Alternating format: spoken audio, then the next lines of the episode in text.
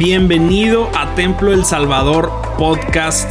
En este lugar vas a poder encontrar cada uno de los mensajes que nuestros pastores Isaí Montoya y Aviud Montoya nos comparten domingo tras domingo. Sin duda alguna creemos que estamos en una temporada de Dios increíble y creemos fielmente que esto va a ser de mucha bendición para tu vida. Así que disfruta el mensaje y que Dios te bendiga. Esta porción de la escritura que vamos a leer es una sección de, la historia del endemoniado Gadareno. Yo estoy seguro, hermano, que usted conoce la historia. No, por eso me tomé la libertad de no leerla desde el principio, únicamente la parte final de la historia. Lucas 8, a partir del versículo 31 y hasta el versículo 37. Dice la palabra de Dios de la siguiente manera, y le rogaban que no los mandase ir al abismo habla acerca de, los demonios en el hombre. Había allí un hato de muchos cerdos que pasían en el monte y los demonios le rogaron que los dejase entrar en ellos, en los cerdos, y Jesús les dio permiso. Y los demonios salidos del hombre entraron en los cerdos y el hato se precipitó por un despeñadero al lago y se ahogó. Y los que apacentaban los cerdos cuando vieron lo que había acontecido huyeron y yendo dieron aviso en la ciudad y por los campos. Y salieron a ver lo que había sucedido y vinieron a Jesús y hallaron al hombre de quien habían salido los demonios sentado a los pies de Jesús, vestido y en su cabal juicio y tuvieron miedo. Y los que lo habían visto les contaron cómo había sido salvado el endemoniado. Entonces toda la multitud de la región alrededor de los Gadarenos le rogó que se marchase de ellos, pues tenían gran temor y Jesús, entrando en la barca, se volvió Hagamos una oración en esta mañana. Te adoramos, Señor. Queremos, Señor, en esta mañana tomar un minuto, Señor, para reiterar nuestro agradecimiento, Señor. Queremos adorarte, queremos exaltarte, Señor. Queremos, Señor, pedir que tu Espíritu Santo en esta mañana nos hable a través de tu palabra, Señor. Estamos dispuestos, habla que tu siervo escucha, Señor. Inclinamos nuestro oído, Señor, a lo que tú tengas preparado para nosotros en esta tarde a través de tu palabra. Te lo pedimos todo esto en el nombre de Jesús. Amén. Puede tomar su lugar, hermano. Usted conoce la historia del endemoniado Gadareno, ¿verdad? Dice la escritura que Jesús junto con los discípulos se subió a la barca y tenía una intención muy clara. La intención de Jesús era ir a Gadara y predicarle al pueblo gadareno y de entre ellos sacar discípulos que le sirvieran predicando el mensaje del Evangelio. Cuando Jesús va a Gadara, antes de llegar a Gadara, se topa con un hombre que está endemoniado. Dice la escritura que habían una legión de demonios en aquel hombre. Este hombre es confrontado por Jesús y Jesús lo libera de todos aquellos demonios. Y una vez que este hombre que había estado endemoniado es liberado, le pide a Jesús que quiere ir con él. Le dice, Señor, déjame ir contigo, déjame subirme a la barca. Dice la escritura que Jesucristo se lo prohibió y le dijo, no, porque tú has sido sanado, tú has tenido un encuentro personal conmigo y ahora quiero que vayas al pueblo gadareno que me acaba de rechazar y le cuentes a los tuyos cuán grandes cosas ha hecho Dios en tu vida. Jesucristo fue rechazado por los gadarenos. Jesucristo tenía como objetivo predicarle el mensaje del Evangelio al pueblo gadareno. Pero de todo aquel pueblo, el único que escuchó el mensaje de salvación y que lo aceptó fue aquel que parecía menos apto y es aquel hombre que estaba endemoniado.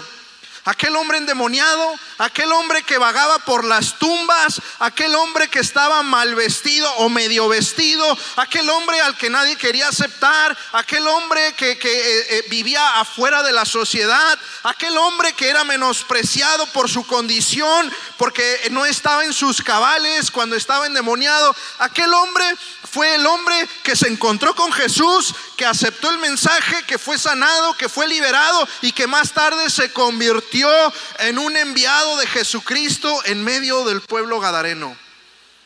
Aquel por el que todo el pueblo menos hubiera dado. Aquel por el que menos hubieran apostado. Ese fue el que se levantó y cumplió la labor. No tenía nada que perder, tenía todo que agradecerle a Jesucristo. Lo había liberado, le había echado fuera los demonios, había sido sanado, había sido restaurado, tenía nuevas vestiduras y ahora podía, con todo ese agradecimiento que él tenía en su corazón, ir con el pueblo gadareno y predicarles tal y como Jesús le había mandado. Pero ¿por qué los gadarenos rechazaron a Jesús? Bueno, en esta historia, hermano, normalmente cuando nos enfocamos en ella, si usted alguna vez ha escuchado acerca de esta historia alguna reflexión, si usted en alguna ocasión la ha leído, que estoy seguro que sí, si habrá enfocado en aquel hombre que fue liberado en el endemoniado, o a lo mejor, hermano, se habrá enfocado en el pueblo gadareno que rechazó a Jesús, pero hay unos protagonistas, hermano, que solemos pasar por alto, y estos protagonistas son los cerdos, el hato de cerdos. Por eso yo le puse a la reflexión en esta tarde, hermano, deshazte de tus cerdos.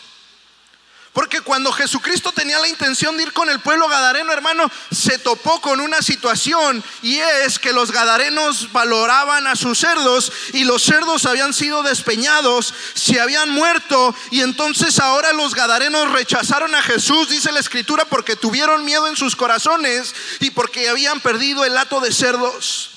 Los cerdos son los culpables de que Jesús no le haya podido predicar el Evangelio a los Gadarenos. Los cerdos son aquellos culpables que impidieron que los Gadarenos abrieran su corazón y pudieran recibir el mensaje que venía de parte de Dios para ellos.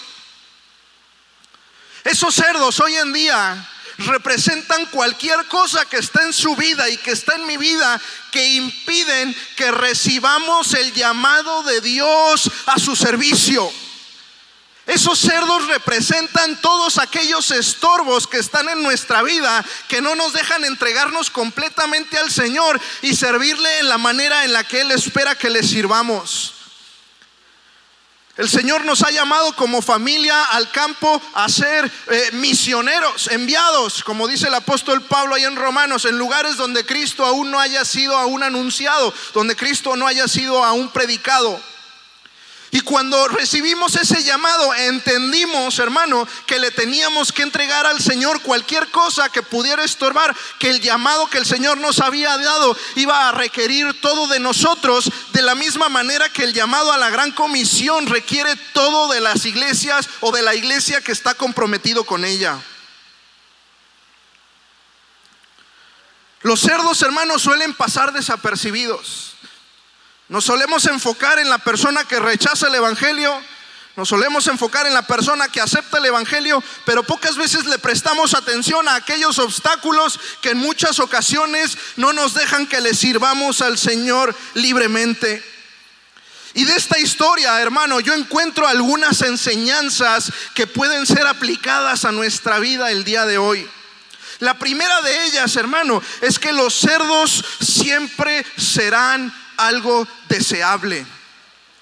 Los cerdos siempre serán algo deseable. En el Nuevo Testamento encontramos dos puntos de vista, hermano, opuestos respecto a los cerdos. El punto de vista judío es que los cerdos son algo despreciable. Únicamente se mencionan los cerdos en el Nuevo Testamento en dos ocasiones. En la historia del, del hijo pródigo, y, los cerdos también, hermano, tienen su rol, porque los cerdos representan eh, lo vil y despreciable y el momento más bajo en la vida de aquel hijo que le había pedido la herencia a su padre. ¿Verdad? En esa historia, en ese punto de vista judío, los cerdos representan algo vil, representan algo muy bajo. Y en esta historia, hermano, en la historia del endemoniado Gadareno, también los cerdos representan algo vil, algo, algo que se puede desechar fácilmente, porque dice la escritura, hermano, que, que, los demonios le pidieron permiso a Jesús. Y Jesús no tuvo ningún reparo en decir, sí, vayan y posean los, los marranos, los cerdos, ¿verdad? No, no, tuvo ningún problema. Y, los cerdos, y, los cerdos fueron poseídos por toda aquella legión de demonios y se despeñaron y murieron. Pero luego encontramos otro punto de vista, hermano, el punto de vista gentil.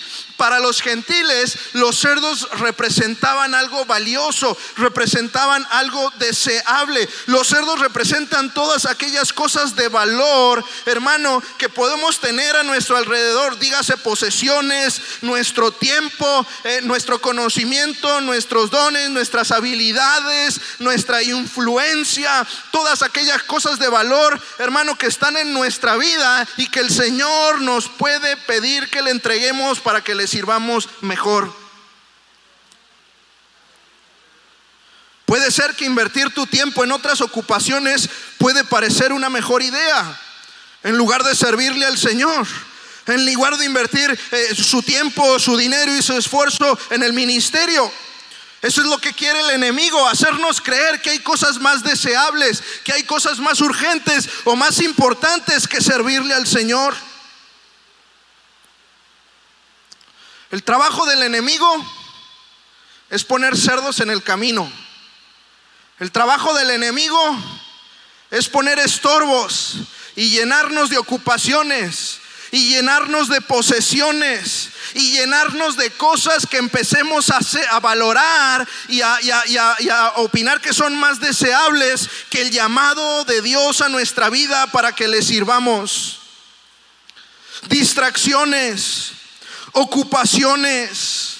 Venía el día de ayer platicando con mi amigo Mike Lagos, que está allá atrás sentado, que es quien nos está hospedando aquí en Monterrey. Y le agradezco mucho a Dios por su vida y la vida de su esposa Ilse, ¿verdad? Y estábamos platicando el día de ayer acerca de las redes sociales, tuvimos un tiempo de reflexión respecto a las redes sociales y veníamos eh, pensando cómo eh, el, objetivo, usted sabe que las redes sociales cuando uno le está moviendo al Facebook o, al Instagram, el, el, algoritmo de estas redes sociales le muestra a uno lo que, lo que piensa que nos va a llamar la atención, porque el objetivo hermano, es que pasemos más tiempo, ¿verdad? El objetivo que tienen los creadores de las redes sociales es que usted invierta más tiempo e invierta más horas y se sumerja más del contenido. Y cuanto más usted le da like o le da dislike o, guarda una foto o, ve un video, más el algoritmo va aprendiendo de cuáles son sus gustos y le enseña más de eso para que usted se enganche más y usted puede pasar una hora y media y ni cuenta se da.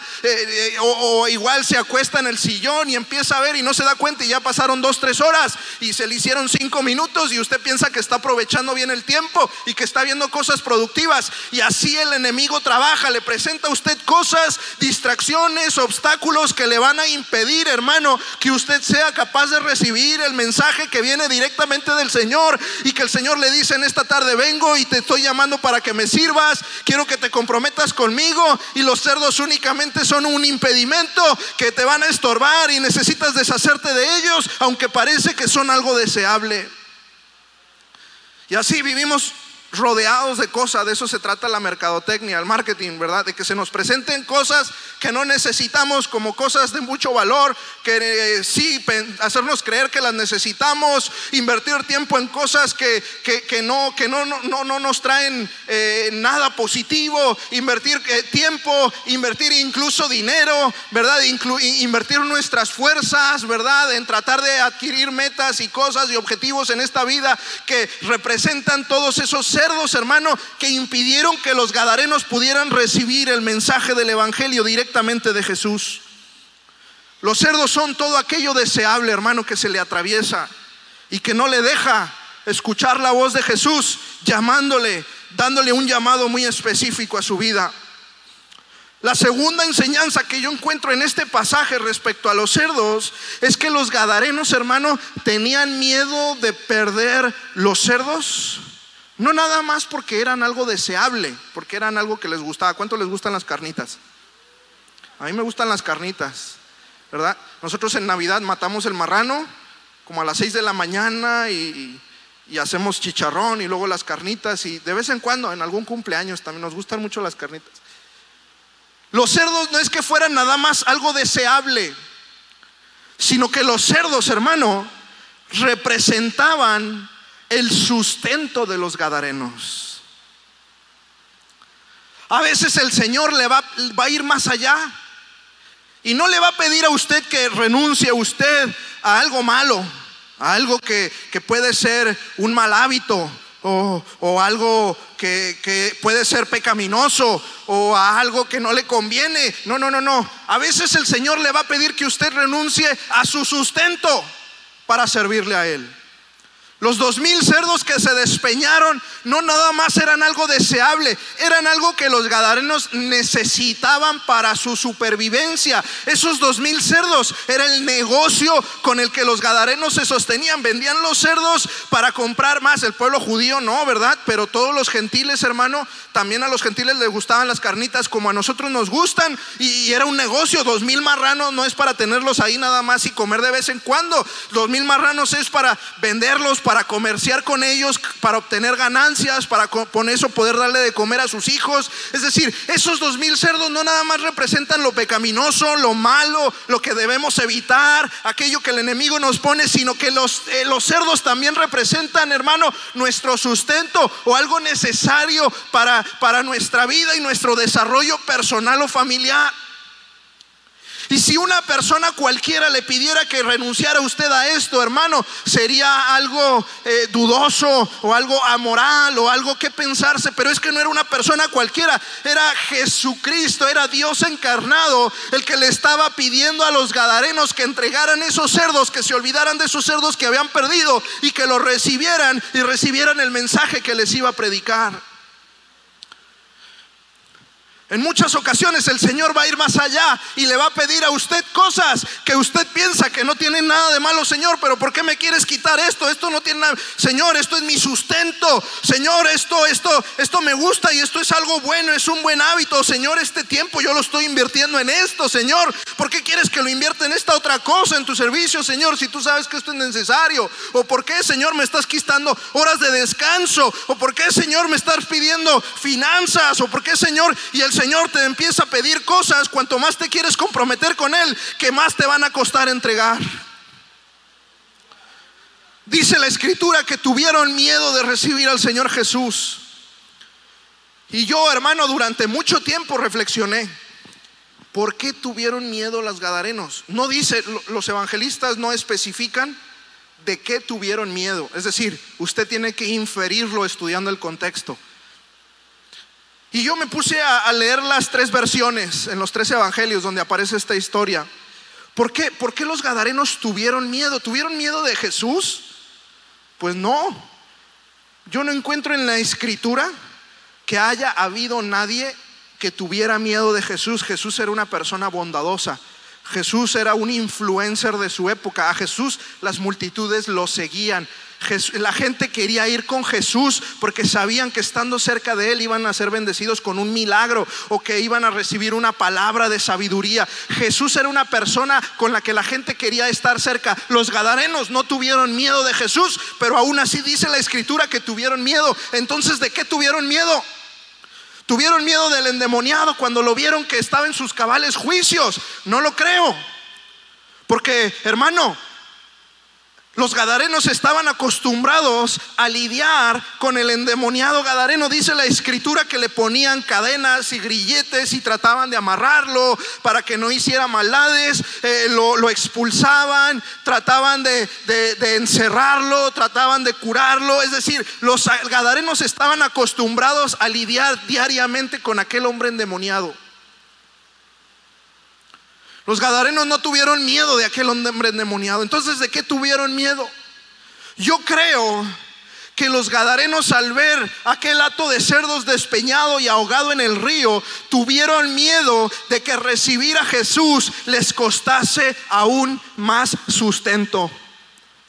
Yo creo que los gadarenos tuvieron miedo de recibir a Jesús porque sabían que cuando recibieran al Señor Jesús, Jesús les iba a predicar un evangelio en el que Él decía, si quieres seguirme, toma tu cruz y ven y sígueme. O si no dejas padres, madres, hermanos, hijas o hijos o tu casa, entonces no podrás recibir, no, no, no podrás heredar la vida eterna. Y entonces si lo haces podrás recibir cien veces más de lo que has dejado. Es decir, el evangelio que predicaba Jesucristo era un evangelio de abnegación, era un evangelio, hermano, de ser generoso, era un evangelio, hermano, de pensar en el llamado de Dios, en, en, el, en el negarnos a nosotros mismos, en el tomar nuestra cruz y en obedecer lo que el Señor nos pidiera, eh, aunque fuera nuestro propio sustento. Y yo creo que los gadarenos, hermano, tuvieron miedo de que aquellos dos mil cerdos fueran únicamente el comienzo y que Jesús les pidiera mucho más. Yo creo que a eso es a lo que se refiere Lucas cuando dice que los gadarenos tuvieron miedo y le pidieron a Jesús, le rogaron que se fuese de sus tierras. Porque los gadarenos tenían miedo de perder su sustento. En tercer lugar, hermano, la tercera enseñanza que yo encuentro en este pasaje es que valían más los cerdos que el alma de aquel endemoniado. El problema, el problema, el pecado no es que los gadarenos valoraran sus cerdos. No tiene nada de malo que usted valore sus cerdos, que usted valore su trabajo, que usted valore su sustento. No tiene nada de malo que usted valore lo que Dios ha puesto en sus manos o lo que usted ha obtenido con la ayuda de Dios y su trabajo y su esfuerzo. El problema no es que valore sus cerdos. El problema es, hermano, que valora más sus cerdos que las almas que Dios quiere salvar a través de su vida. Y usted no se deja usar porque tiene agarrados a los cerdos con sus dos manos. Ese era el problema que los gadarenos pusieron en una balanza el alma de aquel endemoniado y los dos mil cerdos y ellos prefirieron quedarse y guardar su sustento y aquello que valoraban que la alma, el alma de aquella persona que había sido sanada de todos sus demonios. En la mayor parte de las ocasiones cuando el Señor nos llama a servirle, hermano, Tendremos que poner en una balanza y Dios nos ayude a elegir bien. Si entregarle al Señor todo lo que el Señor nos está pidiendo para su gloria, para su honra, y decirle, Señor, yo te entrego todo lo que tú me pidas y tú ocúpate de mí y de mi familia. O decirle, Señor, no puedo soltar esto porque tú sabes que si suelto esto, entonces no tendré con qué salir adelante. Señor, tú sabes que si yo suelto esto, entonces no sé qué es lo que voy a hacer. Señor, no lo puedo soltar. Y dice la escritura que le rogaban que se fuese de sus tierras. Valían más los cerdos que el alma de aquel hombre perdido que estaba endemoniado y que había sido sanado por Jesucristo. Y en muchas ocasiones en la escritura encontramos que Jesucristo, hermano, nos incita, nos exhorta, nos pide que pongamos las cosas en balanza y veamos cuál es aquello que es más importante. Está la parábola de la moneda perdida en la que dice la escritura que una mujer tenía 10 monedas de plata, se le pierde una y entonces prende una lámpara y se pone a buscarla y cuando la encuentra se goza, le avisa a sus vecinas y dice la escritura, hermano, algo muy importante con lo que termina esta parábola es que dice la escritura que, que equipara a Jesucristo en esta parábola, hermano, a la moneda perdida con un alma y dice que de la misma manera hay gozo en el cielo cuando un pecador se arrepiente. ¿Se acuerda usted, verdad, de esa conclusión de la parábola? Jesucristo termina diciendo, ¿y hay gozo en el cielo? Cuando un pecador se arrepiente. Y esta es, este es otra, otra enseñanza de Jesucristo, hermano, que me ha hecho pensar mucho. No, no, no ha caído usted en el asunto de que por qué Jesucristo dijo que el gozo sería en el cielo y no en la tierra cuando un pecador se arrepiente. Cuando usted, hermano, ve, fíjese, hace como tres meses eh, tuvimos también nuestro aniversario. Le decía al hermano Abiud que estoy sorprendido, 100 años es una barbaridad. ¿Sí? Nosotros en Durango, hermano, es una iglesia que también tiene muchos años y consideramos que tenemos muchos años y son 68, 30 años menos. Sí, entonces 100 años, muchas felicidades, ¿verdad? Y hermano, Fíjese que eh, en, el aniversario del año pasado, cuando cumplimos los 68 años, invitamos al hermano Nacho Galindo. Usted lo conoce, ¿no? El hermano canta, canta, eh, hermano, y el, hermano tiene un, ministerio de evangelismo muy importante. Entonces lo invitamos el sábado, hermano, a un pueblo de Durango, se llama Carlos Real. Es un pueblo, han de haber unas, unas 3 mil personas en el pueblo. Sí, y entonces eh, ahí en, la plaza del pueblo pusimos un escenario, porque ahí tenemos una misión. Y hermano, fue el hermano Nacho Galindo con los altavoces que se escuchaban hasta las afueras del pueblo, ¿verdad? Y empezó a cantar el hermano, se juntó todo el pueblo, literalmente, hermano. Usted iba por las calles del pueblo, estaban vacías, estaba todo el pueblo, toda la gente en la plaza del pueblo, ahí escuchando al hermano Nacho. Le puede gustar o no le puede gustar su música. Lo que no podemos negar es que el hermano tiene una unción especial de Dios cuando se trata de que las almas vengan a los pies de Jesucristo. El hermano es el llamado, hermano, literalmente todo el pueblo se vino al altar, no había nadie allá, todo el pueblo estaba en el altar aceptando al Señor Jesús. Fue fue algo increíble. Y yo en ese momento, hermano, me estaba gozando de ver las almas arrepentidas, una campaña evangelística, y, ver cómo las almas se, se, arrepentían. Traía gozo y yo me estaba gozando en mi corazón. Y yo me pregunto, ¿y por qué Jesucristo no dijo aquí que habría gozo entre los hermanos cuando un alma, un alma se arrepiente? No, que el gozo está en el cielo, pero eso como que me suena incompleto, porque también hay gozo en la tierra. Yo siento, ¿sabe qué? Yo creo por qué, hermano, y esto se lo repito, esto es mi interpretación. Eh, de, entender por qué Jesucristo diría esto, porque a lo mejor puede ser que Jesucristo se hubiera equivocado, porque en muchas ocasiones estamos tan enfocados, hermano, en nuestro yo, ensimismados en nuestras cosas, o, o, en qué vamos a hacer nosotros, o en nuestro llamado, o, en, nuestras cosas, nuestro trabajo, nuestras cosas de valor, nuestra familia, que las almas a nuestro alrededor se están entregando a Cristo. Y en muchas ocasiones ni cuenta nos damos, no sabemos lo que está pasando, hay gente que está necesitada, hay gente que tiene hambre de Dios, dice la escritura que los campos ya están listos, el problema no es de los perdidos, el problema es que faltan obreros que vayan a los perdidos y Jesús les dice, levanten la vista, vean los campos, rueguenle al Padre que envíe más obreros, porque lo que hacen falta son obreros, los campos ya están listos. Y en muchas ocasiones, hermano, nos olvidamos de aquellos perdidos, nos olvidamos de las almas y estamos tan ensimismados y preocupándonos por nuestras propias cosas que se nos olvida gozarnos con aquellos que se están gozando con su salvación.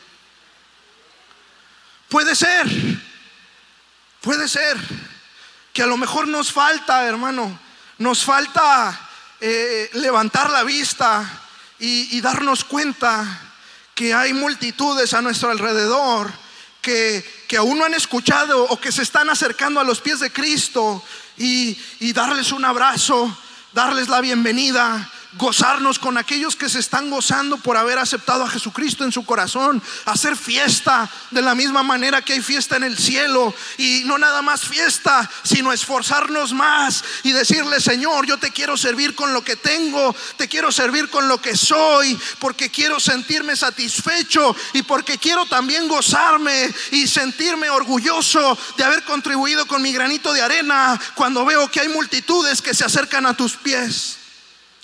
Y no como los gadarenos, que todo lo contrario, llegaron, no, no, no ya que, que supieran que era salvo, porque los gadarenos ni salvos eran, ¿no? Entonces difícilmente hubieran entendido la salvación del endemoniado, sino más bien, sino más bien que dice la escritura que lo vieron en sus cabales.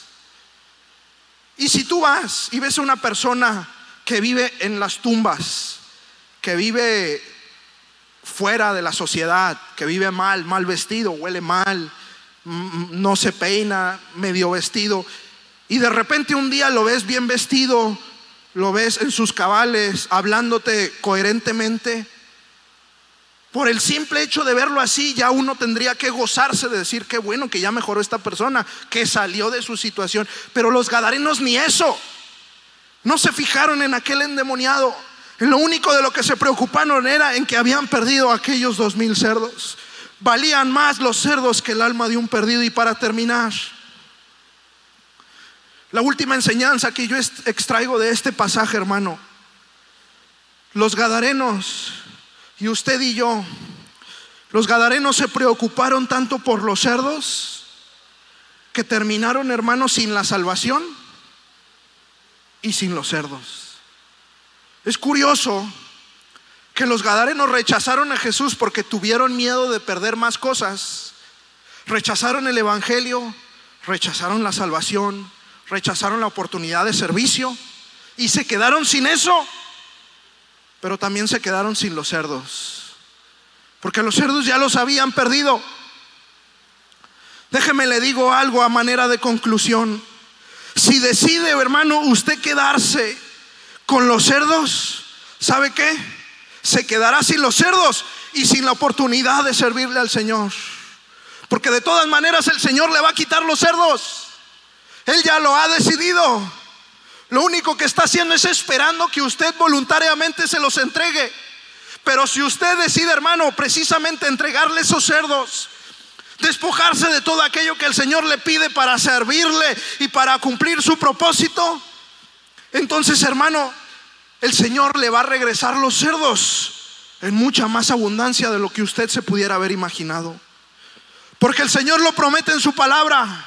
Porque yo lo encuentro en los testimonios de aquellos que lo hicieron en la escritura. Y porque el Señor lo ha hecho en mi vida personal. Cada vez que el Señor nos llama y el Señor nos pide esos cerdos, que nos deshagamos de aquellos cerdos que pueden representar muchas cosas que nos estorban en nuestra vida, hermano, el Señor nos lo va a recompensar. Pero si nosotros decidimos acaparar los cerdos, no queremos soltarlos, queremos guardarlos, queremos atesorarlos, entonces hermano, el Señor va a venir y de todas maneras nos lo va a quitar, los vamos a perder, se nos van a ir de las manos, se nos van a escurrir y nos vamos a quedar sin la bendición de haberle servido y obedecido al Señor en el llamado que Él nos ha dado a cada uno de nosotros y como iglesia. Que el Señor nos ayude, hermano a no preocuparnos tanto por los cerdos, a no valorar otra cosa con más importancia que la obediencia al Señor. Aprender, hermano, a poner las cosas en su justo, eh, a poner las cosas en su justo valor, en su justa proporción.